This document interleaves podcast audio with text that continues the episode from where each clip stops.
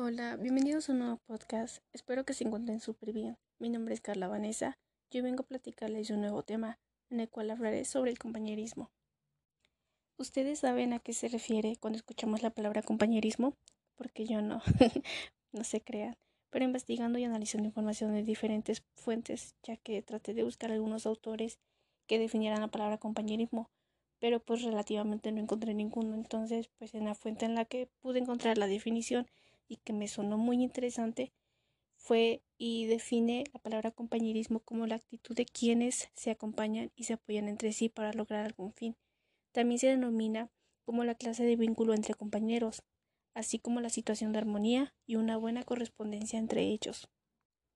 Después de esta definición daré un ejemplo.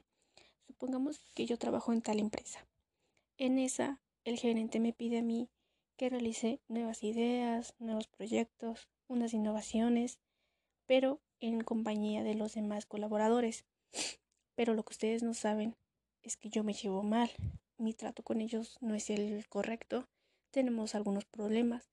Entonces, les hago la pregunta, ¿ustedes creen que yo podría realizar un buen trabajo con ellos?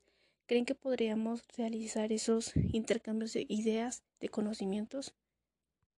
De esta manera creen que podríamos llegar al objetivo final.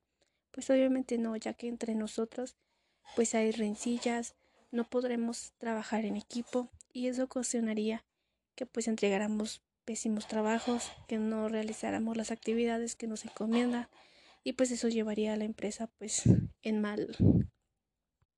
Después de este ejemplo que di, haré una pregunta. ¿Por qué es importante fomentar los lazos de compañerismo en tu negocio o empresa?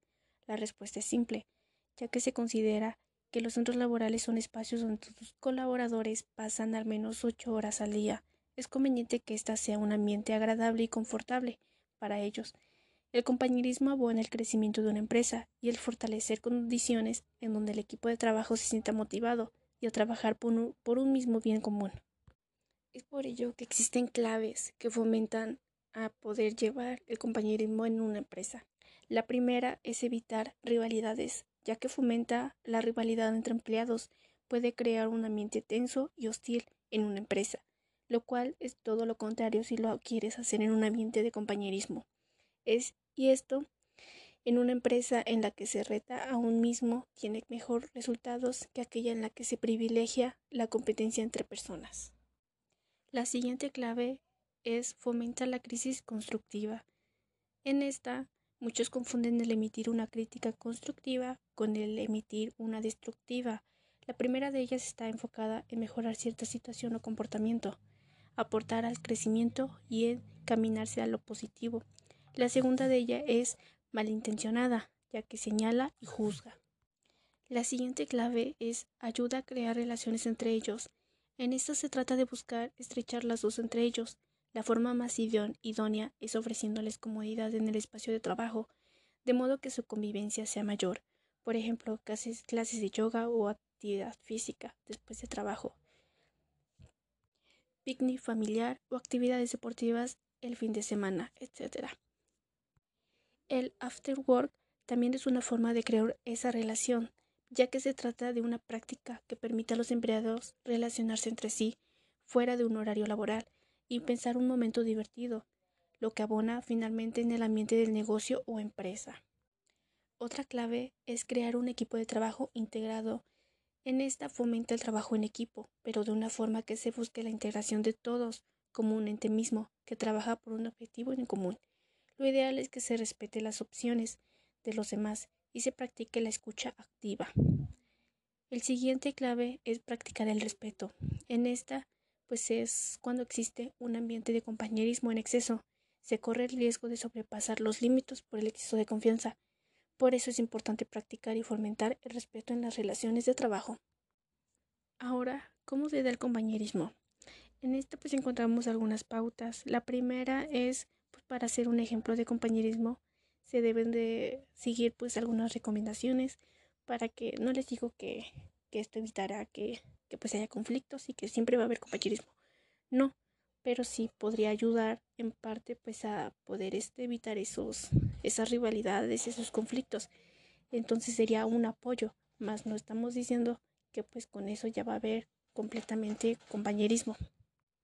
Una de ellas es hacer críticas constructivas. En esa pues expresa opiniones con la finalidad de mejorar la situación o aportar ideas positivas, nunca con intención de destruir.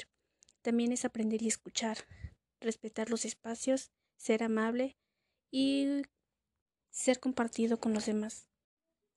Ahora les hablaré sobre los tipos de compañerismo. El primero es el bueno. Ese es el que ayuda a otra sin esperar nada a cambio, solo por ayudarle, porque son compañeros, de igual que tu compañero sea un bueno para nada y no se lo merezca, es tu compañero y punto. El segundo es el malo. Es cuando para ayudar a tu compañero perjudicas a personas. Una persona que recibe ayuda sabiendo que eso está perjudicando a varias personas. Sinceramente vale menos. El siguiente es el amigo que no pregunta ni responde. Ese nunca hablará de cosas importantes, ni querrás contarle tus cosas. El siguiente es el amigo para cuando estás en un grupo, pero con el que no puedes estar solo bajo ninguna circunstancia. Esta está en relaciones funcionando como cuando están en un grupo. El siguiente es el amigo sin carácter con el que tienes que estar riéndote todo el tiempo. En este tienes que estar constantemente riéndote, haciéndote bromas o siendo irónico para que funcione la relación. La siguiente es amistad obligada. En este, esos amigos que no extrañas, pero que ambos saben que tienen que ver alguna vez. El siguiente son amigos que casi no, casi son matrimonio. En este, pues es un mejor amigo que en realidad no gusta y con el cual podríamos conformar prácticamente un matrimonio. El siguiente es el amigo histórico. Estos son amigos que conoces desde pequeño, pero con los que, va, que realmente no tienes nada en común. El siguiente es amistad sin cambios de vida paralelos. En ese cada uno ha tomado un camino de vida muy distinto y a veces simplemente no tiene nada que ver. El, el amigo enemigo. Ese es amigo que se alegra si sabe que te pasó algo malo. Estos que acabo de mencionar son algunos tipos de compañerismo. Después de saber toda la definición de compañerismo, hablaré sobre el concepto de amabilidad, ya que está muy apegado al compañerismo. Y la amabilidad es un valor social que se funda en el respeto, el afecto y benevolencia en nuestra forma de relacionarnos con otro. La amabilidad es una forma de mostrar nuestro respeto y afecto hacia el otro. Ahora me despido, sino antes decirles o darles una, pequeña reflexión y decirles que el compañerismo es la base para un trabajo de equipo exitoso. Espero les haya gustado este tema, que para mí pues es de, mucha importancia ya que nos podemos encontrar alrededor pues con este con este concepto saber qué es lo que pues nos ayuda a poder tener un buen compañerismo. Me despido y espero que tengan un gran día.